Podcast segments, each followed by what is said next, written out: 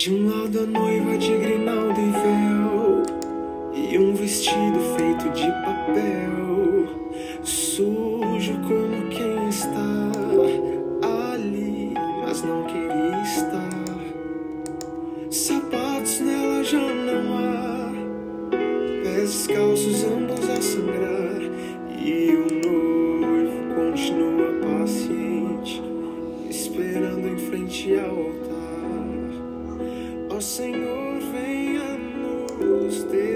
Graça e paz da parte do nosso amado Senhor,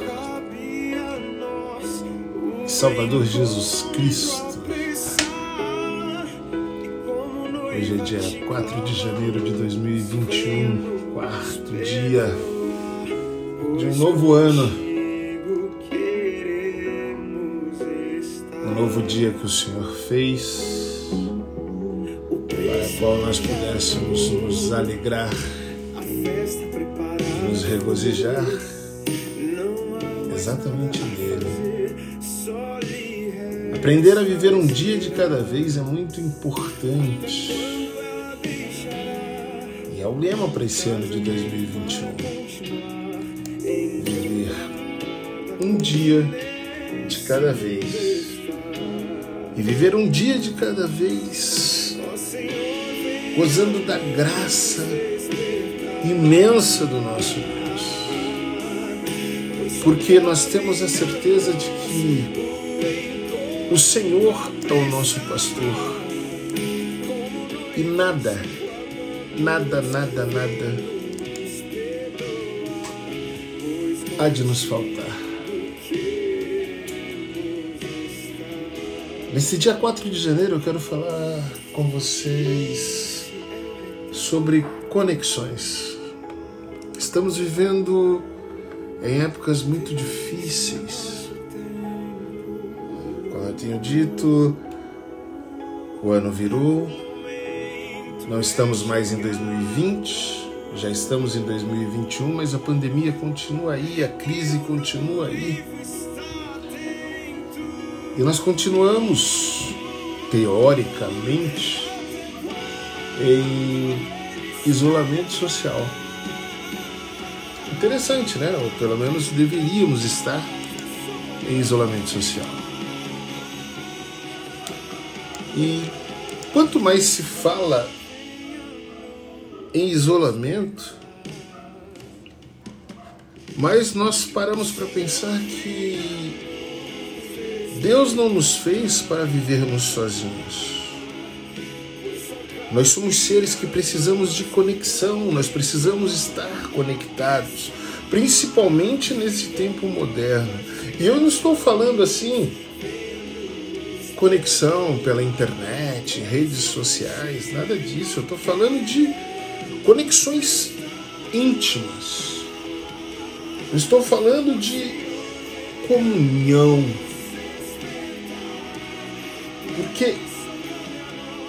Em minha visão, essa é a verdadeira essência da palavra conexão. É comunhão. E é sobre isso que eu quero falar com você no dia de hoje. Comunhão é uma palavra sensacional, é uma palavra maravilhosa.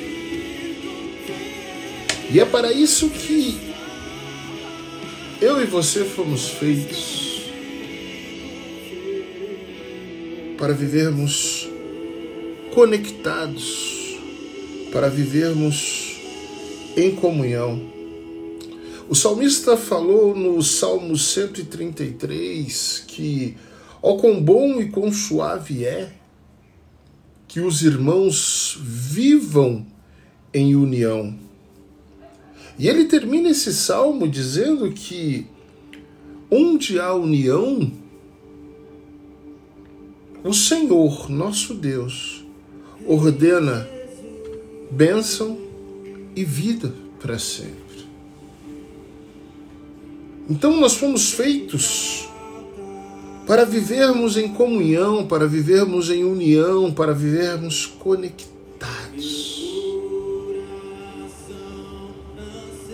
A comunhão satisfaz os anseios mais profundos dos nossos corações.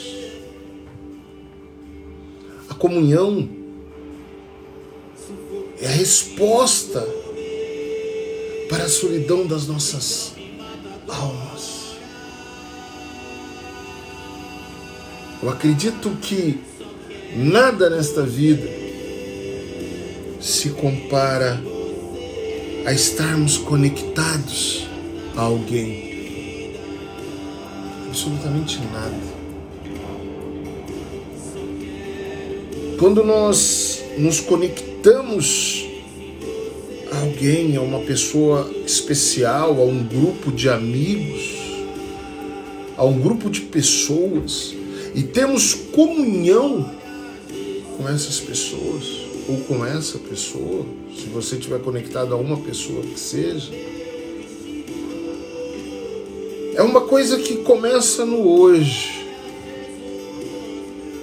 e continua para sempre, nunca mais termina. Nunca mais.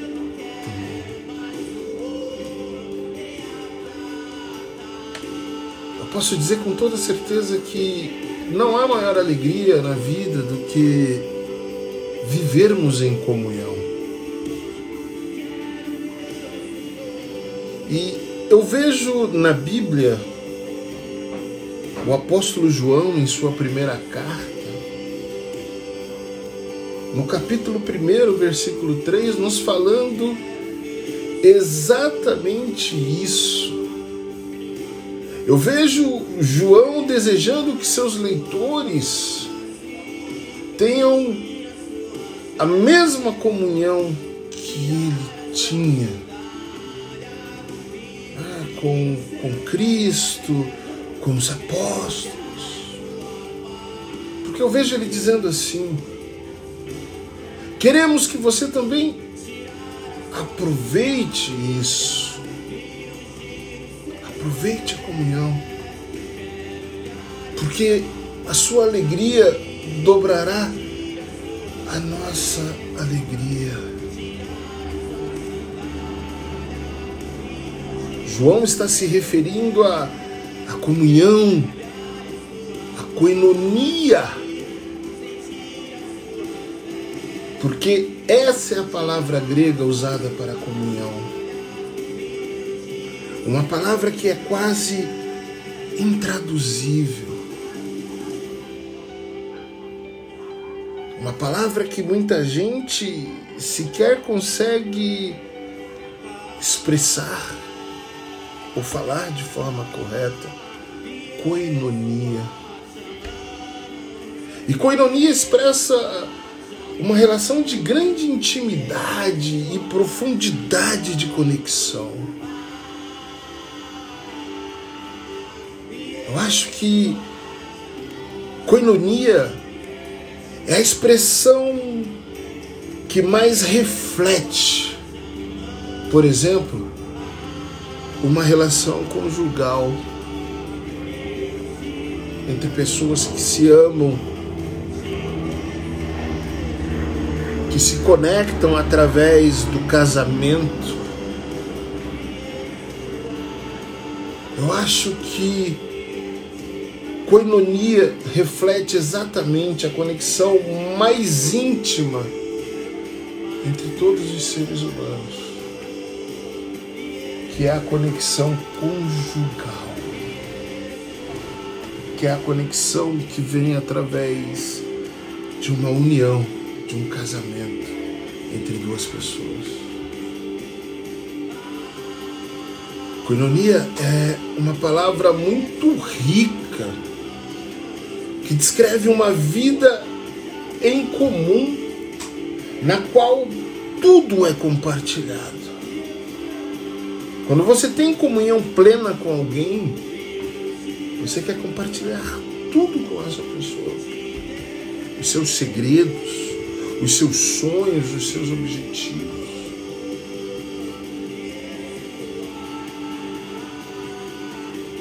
E é isso que eu vejo o apóstolo João descrevendo no versículo 3 do capítulo 1 de sua primeira carta. Ele estava se referindo exatamente sobre o nosso relacionamento íntimo com o nosso Deus.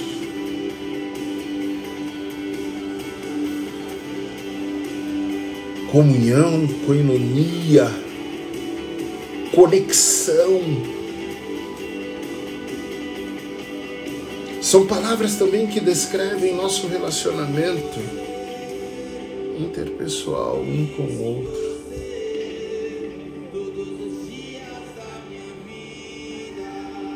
É algo que nos proporciona ter ou termos amizades profundas e genuínas, com uma comunicação totalmente honesta. Tipo de, de relação, quando se tem comunhão, onde não há necessidade do uso de de máscaras, ou spins, ou imagens. Nada disso.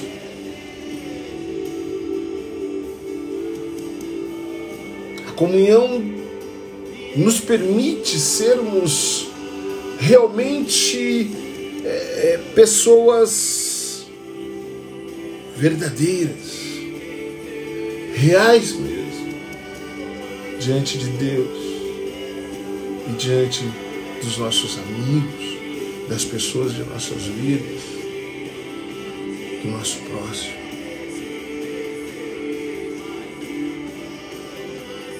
O resultado que advém de uma comunhão sincera, uma conexão íntima com alguém, é talvez um nível estratosférico de autenticidade,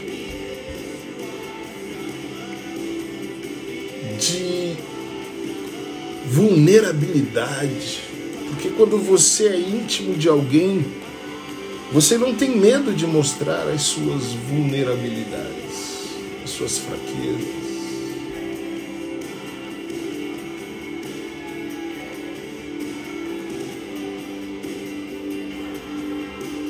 acredito que a palavra comunhão, a palavra coinonia, reflete de verdade uma conexão íntima um com o outro, que é algo que podemos resumir numa palavra. Uma bela palavra. Chamada de companheirismo. Como é bom você ser realmente companheiro de alguém, ou ter alguém que é seu companheiro de verdade, seu parceiro, sua parceira, seja em níveis de amizade ou conjugais, não importa. Nós fomos criados para termos conexões íntimas.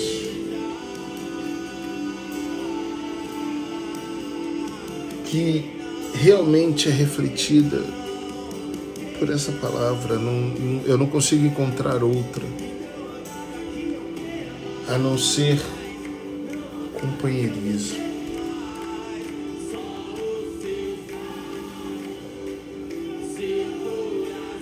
E nós podemos dar graças a Deus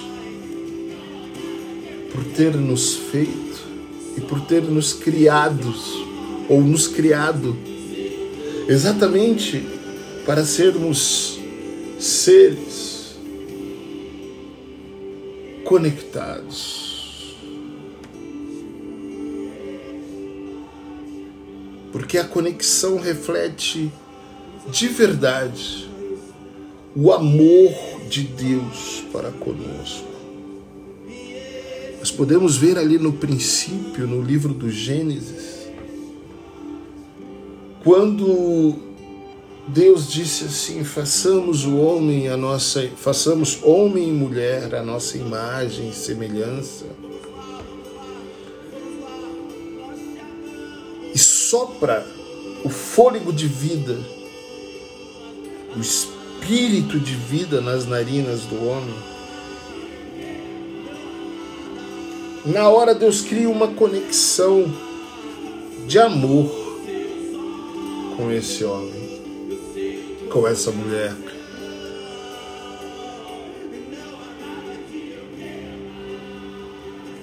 Conexão, comunhão de verdade, conexão íntima, reflete isso, reflete o amor de Deus por nós, onde nós conseguimos refletir esse amor ao nosso próximo. Nós podemos ver isso no Salmo 136, do versículo 1 ao 12, onde claro e refletido quanto Deus nos ama. Nós somos seres que precisamos ser lembrados constantemente do amor de Deus por nós.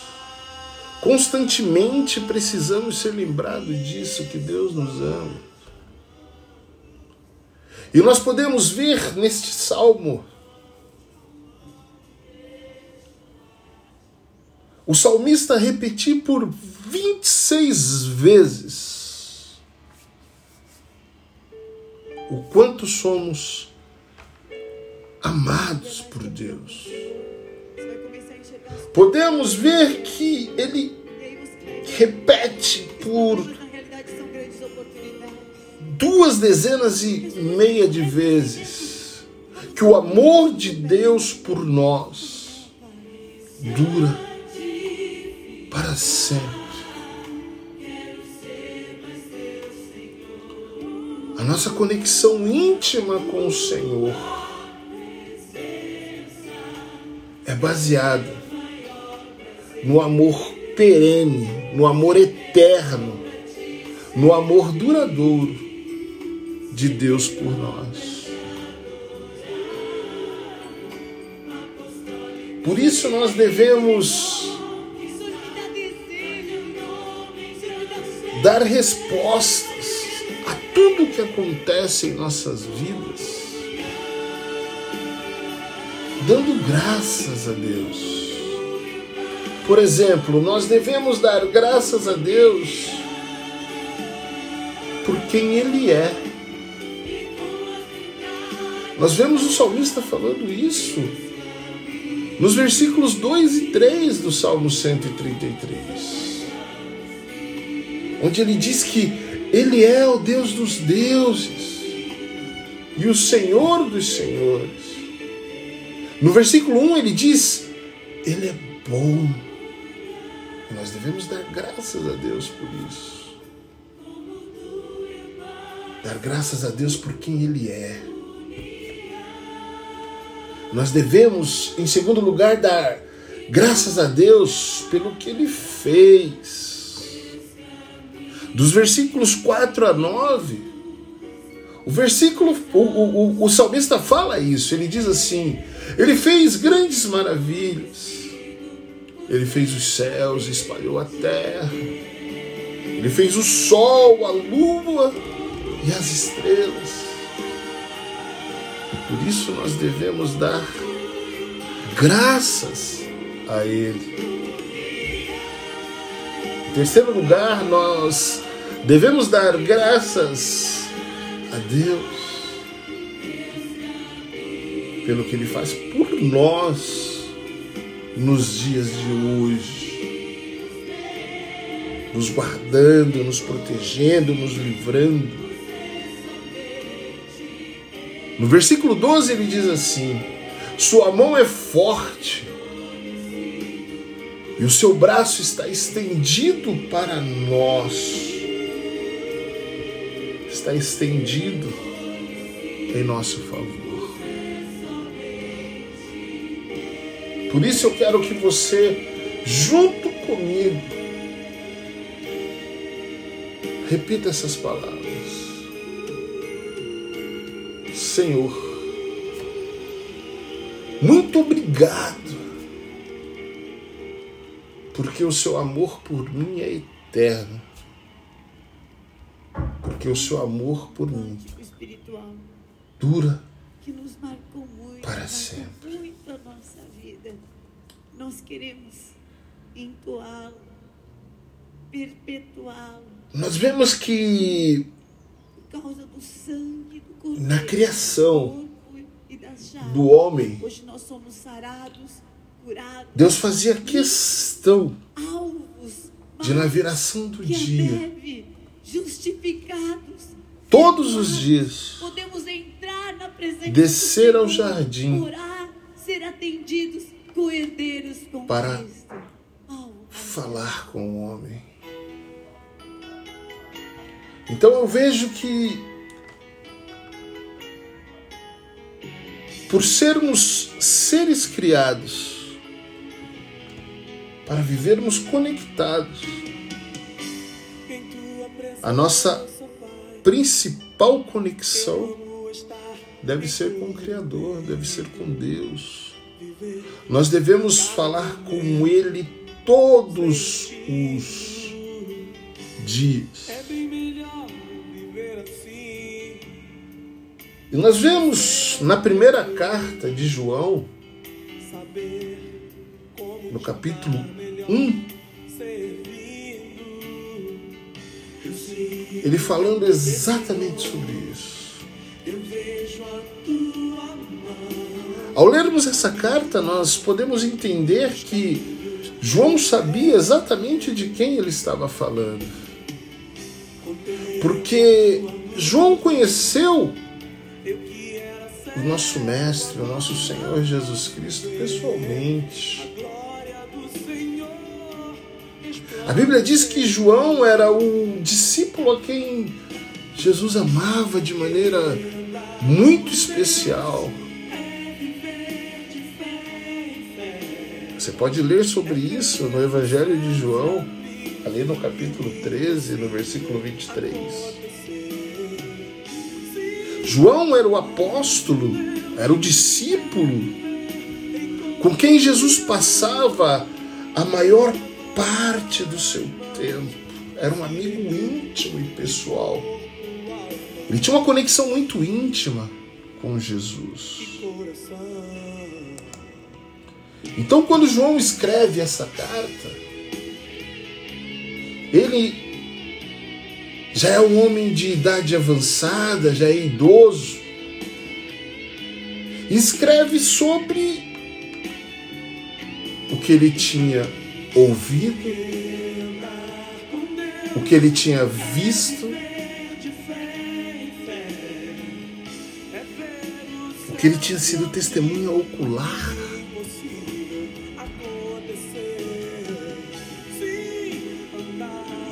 E em quem ele tinha tocado. Simplesmente o Mestre. Simplesmente Jesus.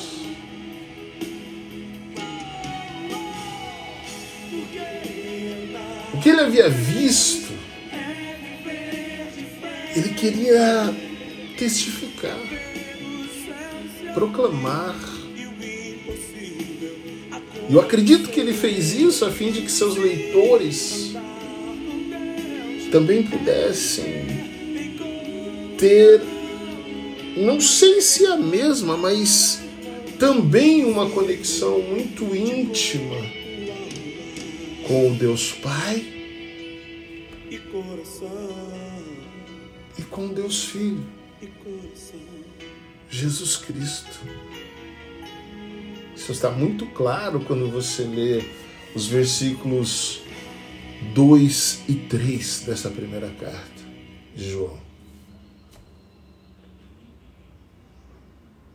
Eu quero te dizer hoje é que, surpreendentemente, você também pode experimentar ter esta conexão íntima com Deus. Nós vimos, nós ouvimos, e agora estamos dizendo a você, para que você possa experimentar conosco esta experiência de comunhão com o Pai e seu Filho, Jesus Cristo. Isso foi exatamente o que o João falou no versículo 3 de sua primeira carta. Agora, como que você pode ter essa conexão íntima com o Pai e com o Filho?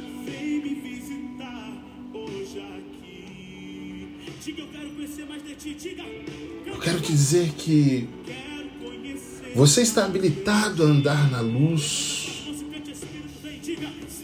por causa do sangue de Jesus que foi vertido na cruz do Calvário. Sangue que nos purifica de todos os nossos pecados. João deixa isso claro no versículo 7.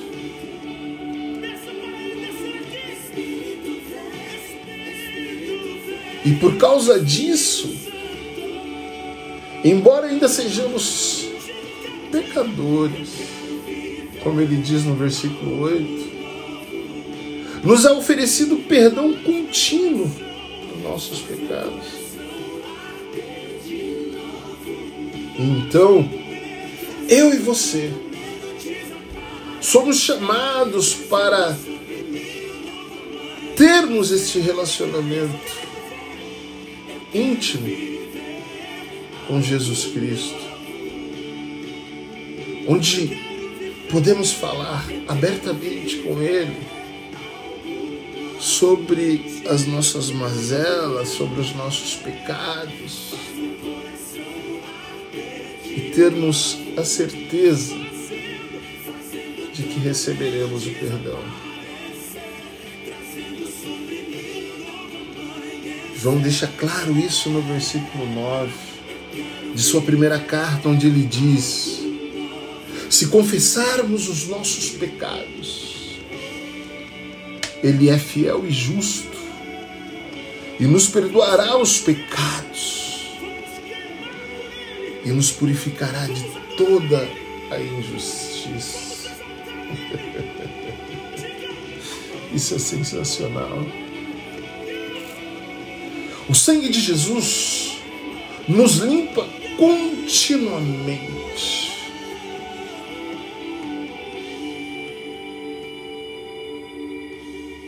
Como funciona a combinação do nosso sistema hepático, do nosso fígado, por exemplo, e o nosso sangue o sangue que corre em nossas veias. O nosso sistema hepático está continuamente limpando o nosso corpo consequentemente, protegendo o nosso corpo físico. Ele limpa o nosso sangue e protege-nos fisicamente. Isso é sensacional.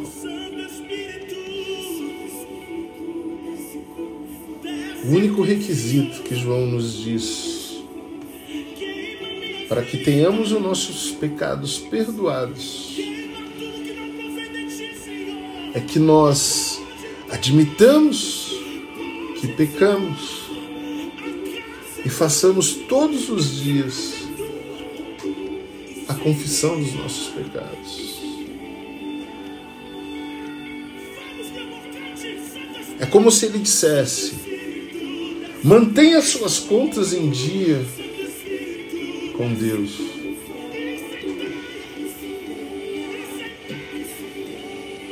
Corre com a verdade na sua relação com Ele. Quando você pecar, confesse rapidamente. Arrependa-se o mais rápido possível. E receba a limpeza da parte de Deus. E aí, se levante e continue a viver a sua vida. É incrível isso, né? Eu vejo um equilíbrio extraordinário aqui.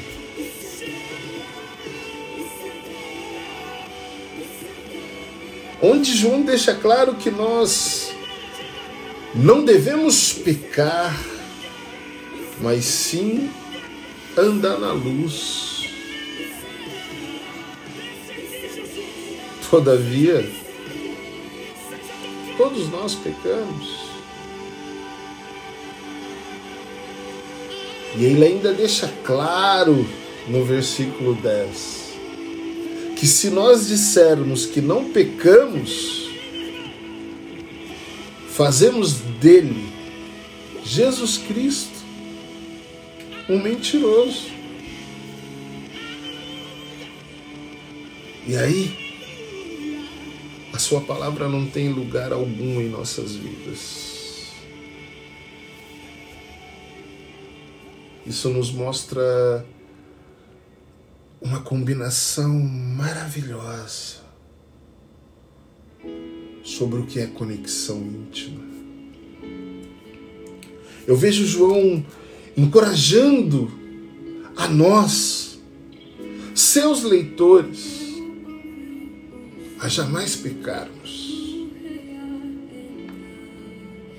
Ao mesmo tempo que ele nos assegura que a graça e a misericórdia de nosso Deus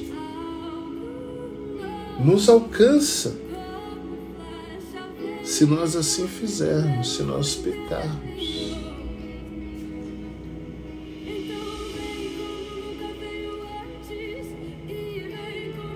Este equilíbrio de um chamado à santidade ao lado da graça está no centro de nossa vida cristã. Aleluia. Surpreendentemente, quando nós erramos, Jesus é o nosso advogado. Primeira carta de João, capítulo 2, ele fala isso. Jesus é o nosso advogado diante do Pai. Ele faz a nossa defesa diante do divino.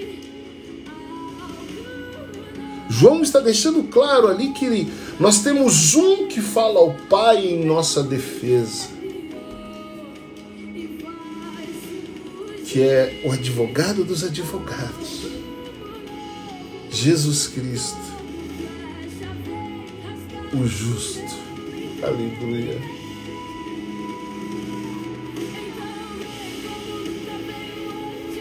Quero dizer a você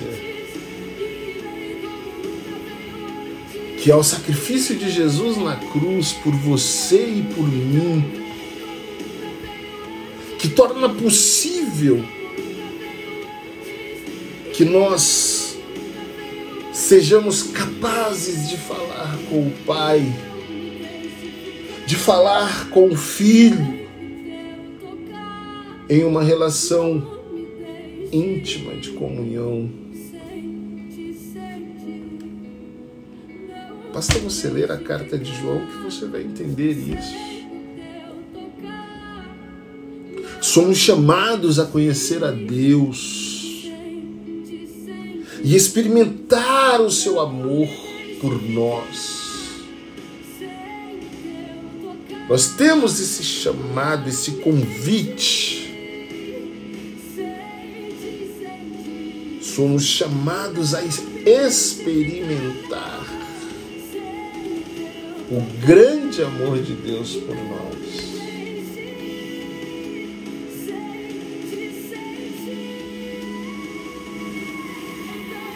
Isso quer dizer então que qualquer pessoa que afirmar ser íntima de Deus, João deixa claro ali no versículo 6,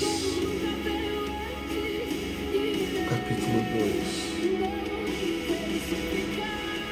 que essa pessoa deve viver o mesmo tipo de vida que Jesus viveu. Quer dizer, uma vida santa, uma vida de santidade, sem pecados. Parte disso é vista em nossa conexão uns com os outros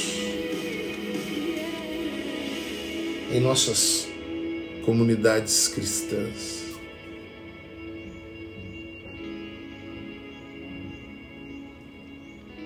Em nossas comunidades religiosas.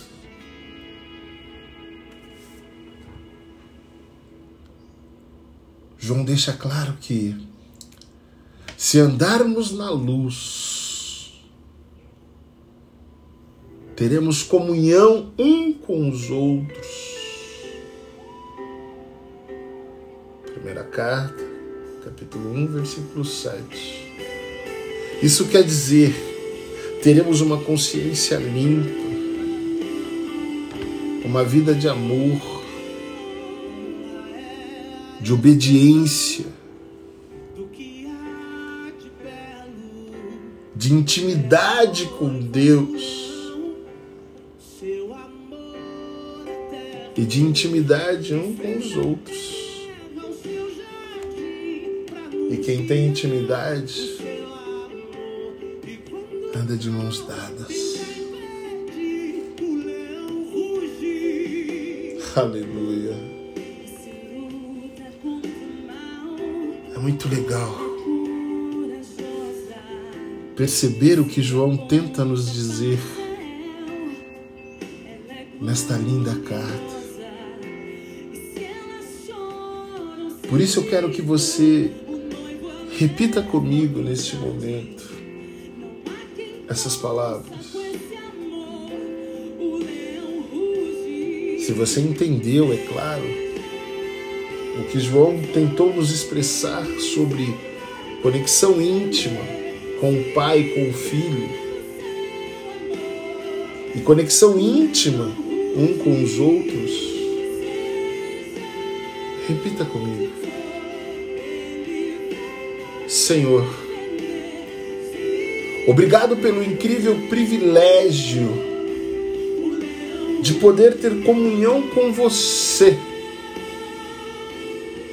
e também de termos comunhão uns com os outros em nossas comunidades, em nossas relações humanas através do seu sangue derramado por nós na cruz do Calvário. Aleluia. É muito importante termos essa conexão íntima com Deus. É muito importante vivermos em comunhão com Ele. Porque como, quando temos conexão com alguém, quando temos comunhão verdadeira, quando vivemos uma vida de companheirismo, existe um elemento muito importante nessa relação chamada ou chamado confiança. E quando temos conexão íntima com Deus, nós confiamos plenamente nele. Isso é muito importante numa relação. Numa relação sem confiança não há conexão, não há companheirismo, não dá para chamar o outro de parça.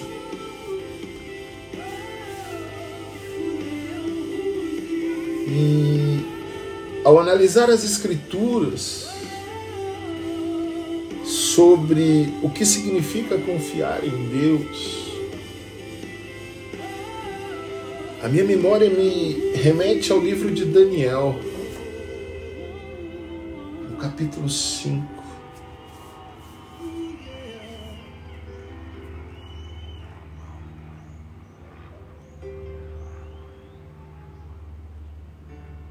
Livro de Daniel,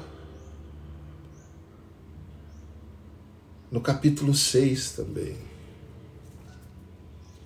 Daniel 5,17 e 6,18. Quando nós lemos o livro de Daniel, nós percebemos que Daniel gostava de manter uma conexão íntima com Deus. Eu acredito que Daniel é um exemplo maravilhoso de uma pessoa, um personagem bíblico, uma pessoa como eu e você, que tinha total e completa confiança no Senhor. E ele demonstra isso ao se recusar a aceitar os presentes de Beltesazar. Está relatado ali no, no seu livro, no, no capítulo 5, versículo 17.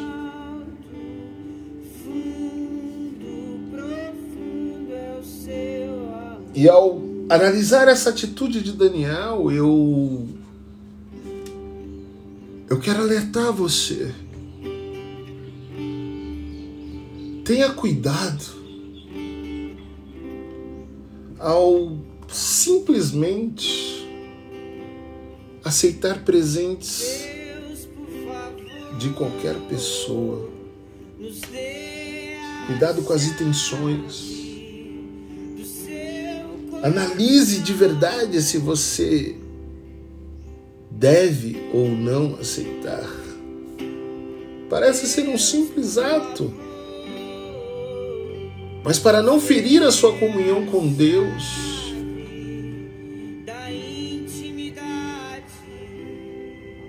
tome muito cuidado.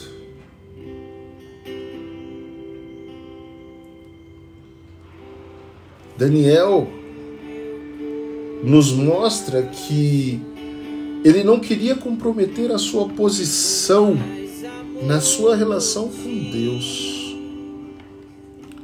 Eu vejo que Daniel era muito mais preocupado em ter uma reputação no céu do que uma reputação na terra, do que uma reputação com o rei, com Beltesazar.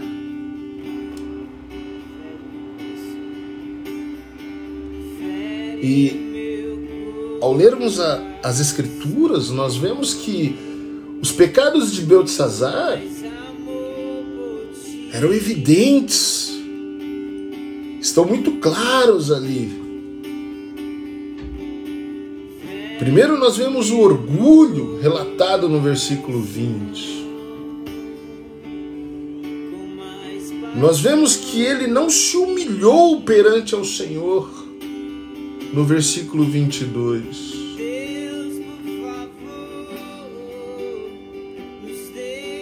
Nós vemos um nível de arrogância muito grande no versículo 20. Beltzazar teve a ousadia de se colocar contra o Senhor dos céus. Isso está relatado no versículo 23. E o terceiro pecado grave de Beltesazar era exatamente a adoração aos ídolos. louvando deuses de prata e de ouro, conforme está relatado no versículo 23. E aí nós vemos o exemplo de um homem que tinha uma conexão íntima com Deus, uma relação íntima e pessoal, de total confiança. Daniel. Daniel é um excelente exemplo de político cristão.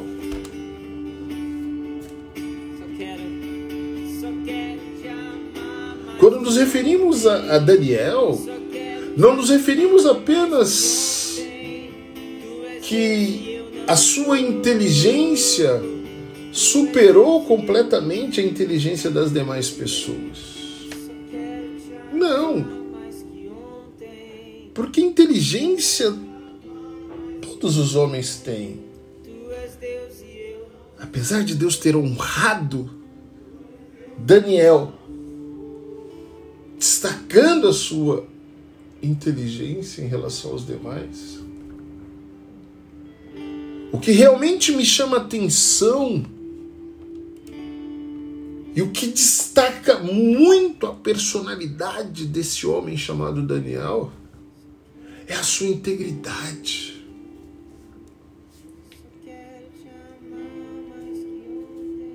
Certa vez tentaram encontrar um antigo escândalo. Sabe aquele esqueleto no armário que todo ser humano tem?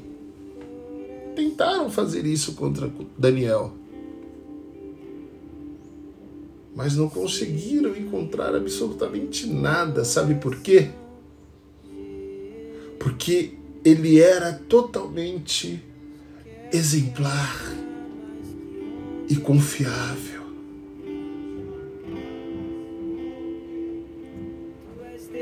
Se você ler o capítulo 6 de Daniel, no versículo 4, mostra que eles não conseguiram encontrar nenhuma evidência de negligência ou má conduta da parte de Daniel, o homem íntegro.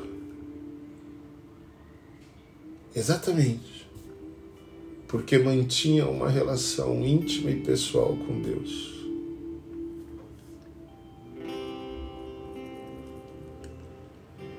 Infelizmente, nem todos nós, nos dias de hoje,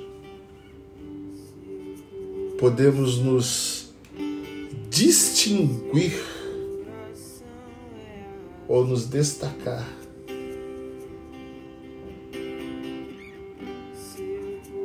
como Daniel se destacou pela sua integridade.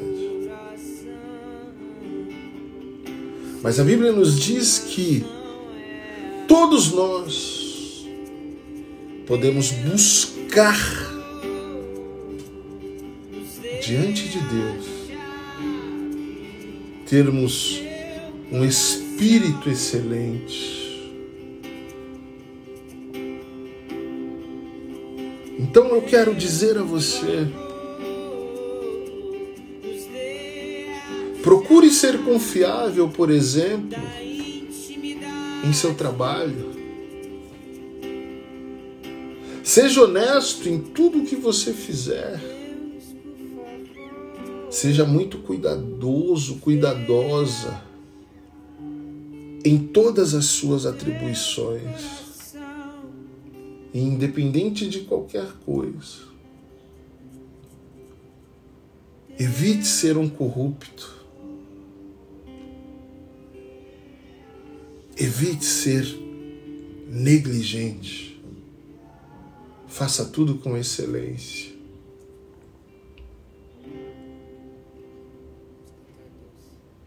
Seja fiel de verdade em seu trabalho. Mas o mais importante, seja fiel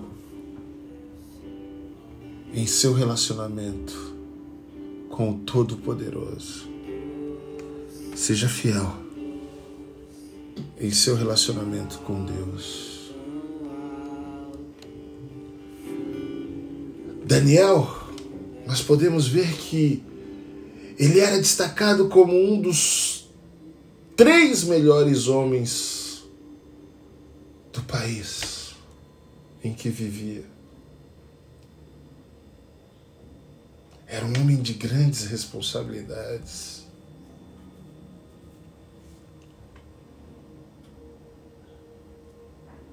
O trabalho de Daniel demandava muita responsabilidade e ocupava muito o seu tempo. Como acontece conosco nos dias de hoje. Entretanto, mesmo assim, eu vejo muito claro ao ler o livro de Daniel que ele conseguia encontrar tempo, olha que sensacional. Um homem importante, com um trabalho importante, com um trabalho que demandava muito do seu tempo, mas ele ainda encontrava tempo para orar três vezes ao dia ao Senhor. Daniel vivia na Babilônia. E viveu lá por muitos anos, muitos anos mesmo.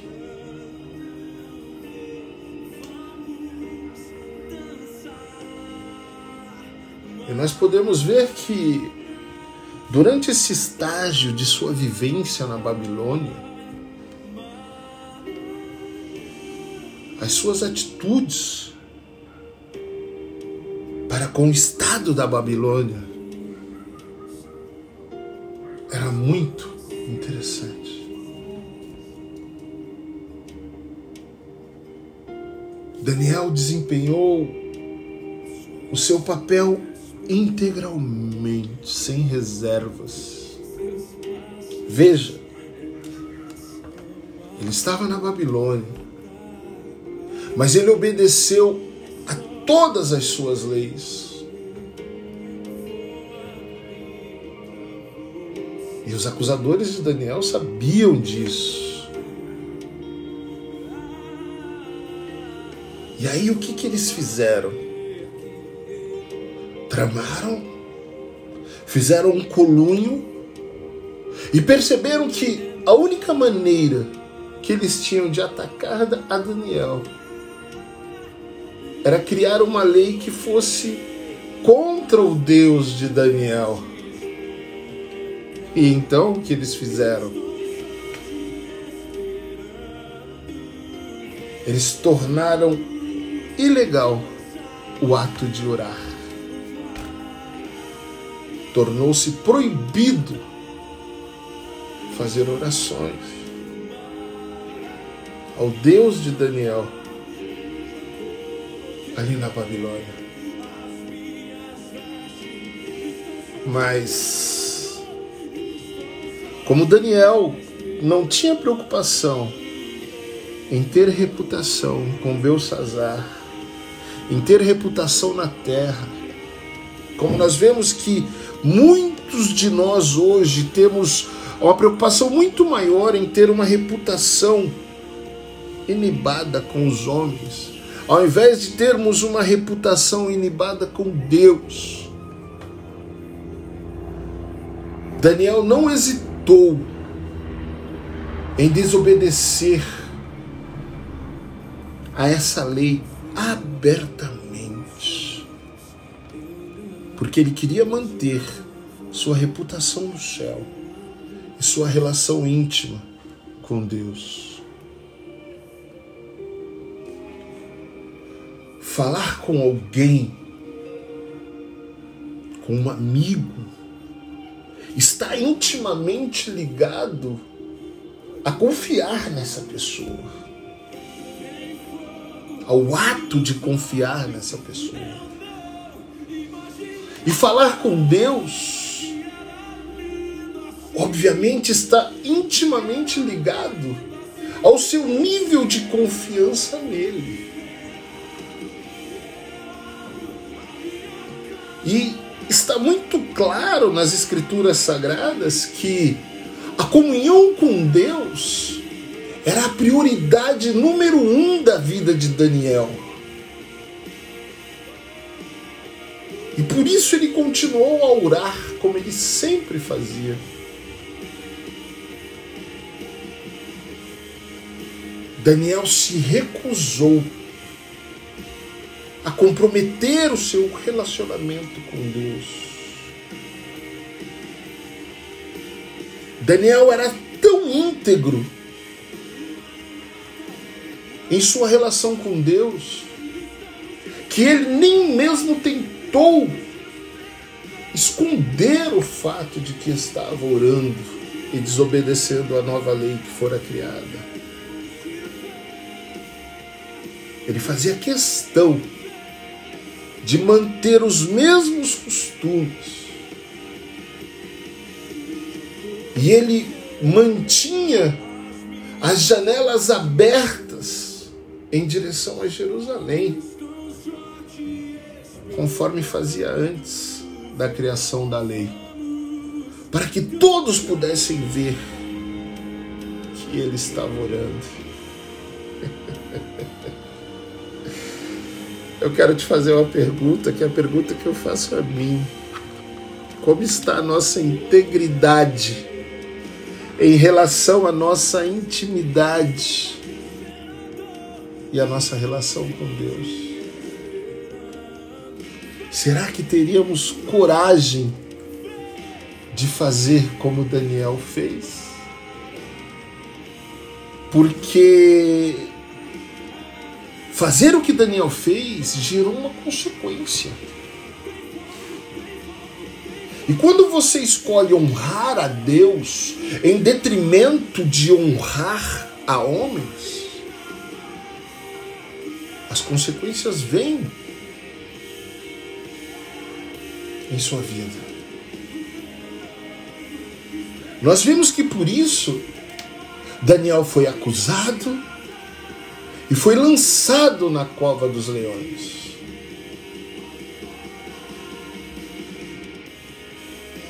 Ao analisarmos a história de Daniel, nós podemos perceber que parecia um prenúncio do último período da vida do nosso Senhor Jesus Cristo aqui na terra.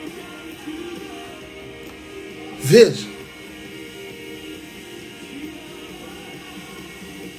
O ciúme levou a falsas acusações contra ele. O ciúme das pessoas, dos homens.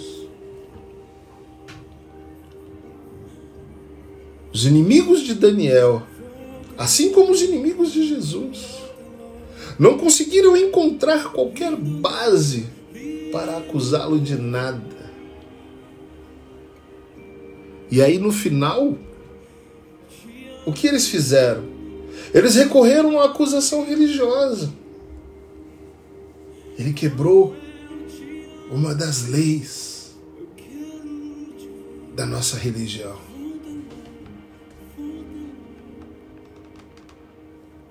Nós vemos um, um rei relutante e fraco que foi persuadido a realizar uma ação que não gostaria de realizar. O rei era amigo de Daniel. Mesmo assim, foi persuadido a lançá-lo na cova dos leões. Assim como Pilatos não encontrou culpa alguma no nosso Mestre Jesus porém foi persuadido a fazer algo que não queria fazer e lavou as suas mãos.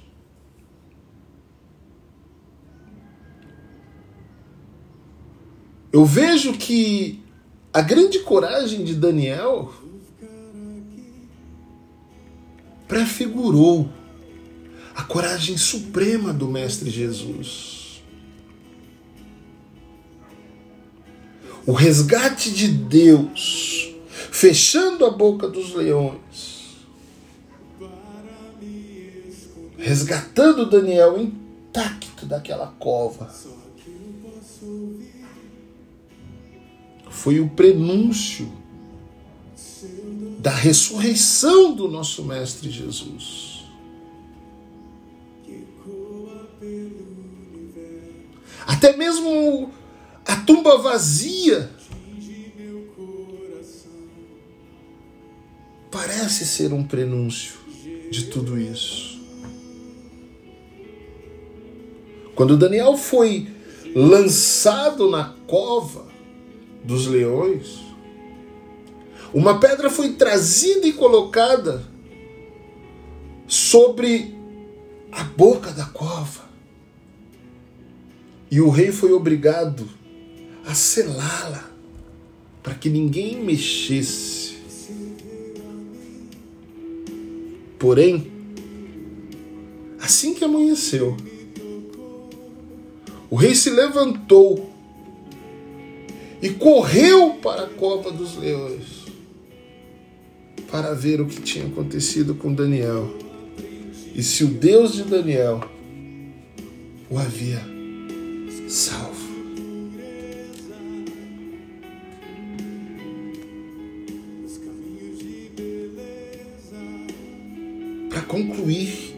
História,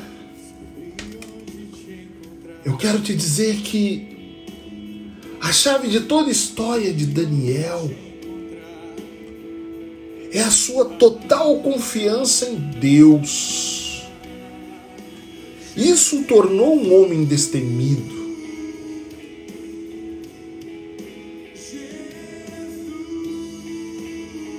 Alguns historiadores dizem que os leões não comeram Daniel porque ele era garra e espinha dorsal. Isso quer dizer que ele servia a Deus continuamente. E ele era reconhecido e considerado um servo do Deus vivo. E ele estava à disposição de Deus para o que Deus precisasse a qualquer momento do seu dia. Essa é a mensagem que fica para mim e para você nesse dia 4 do 1 de 2021 sobre comunhão conexão íntima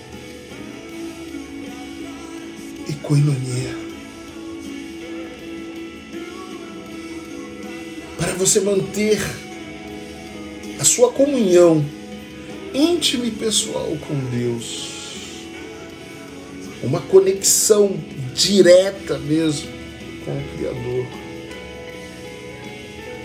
Resista toda e qualquer pressão para se comprometer com aquilo que o desagrada. Continue confiando em Deus, mesmo diante de todos os desafios que se apresentarem em sua vida. Continue confiando em Deus mesmo quando tudo parecer dar errado. Continue confiando e adorando a Deus, mesmo quando tudo parecer estar perdido. Mesmo quando você for lançado à cova dos leões. Mesmo que você seja ameaçado de perder o seu emprego, ou até mesmo que você perca o seu emprego. Mesmo que seus amigos te abandonem, que as pessoas virem as costas para você.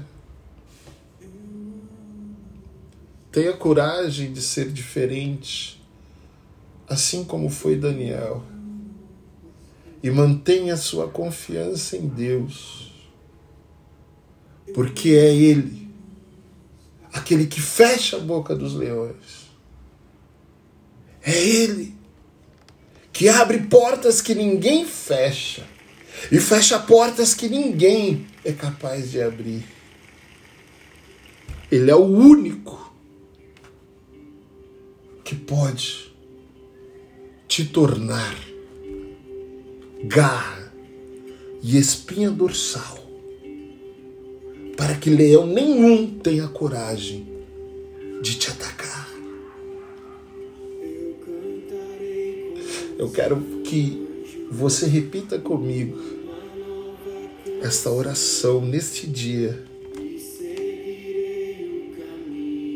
para que sua comunhão com Deus, a sua conexão íntima com Ele, seja cada vez mais fortalecida. Eu te digo, Senhor, ajuda-me a continuar a caminhar numa relação íntima de ligação contigo. Me ajuda a continuar tendo um coração sempre grato. Me ajude a continuar tendo uma conexão diária contigo. Que eu possa todos os dias, assim como Daniel, no mínimo três vezes por dia, tirar um período para conversar contigo. E que eu continue confiando em Ti todos os dias da minha vida.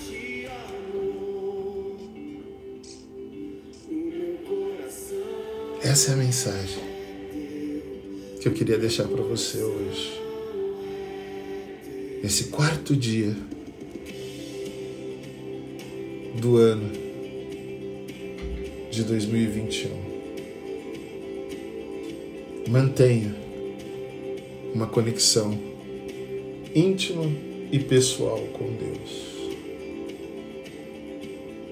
Que o Espírito Santo fale melhor ao meu e ao seu coração e nos ensine de verdade a manter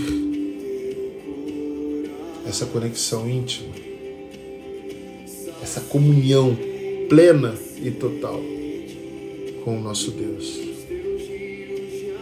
Que nós possamos estar muito mais preocupados a mantermos a nossa reputação no céu do que a nossa reputação aqui na terra. Que Deus seja louvado por e através da minha vida, por e através da sua vida, que todas as nossas ações possa honrá-lo e honrar a nossa comunhão com ele, assim como era a relação de Daniel com ele, que procurava sempre honrá-lo no amor de Cristo. Eu te amo em Jesus. Amém e amém. Tchau, tchau, tchau, tchau.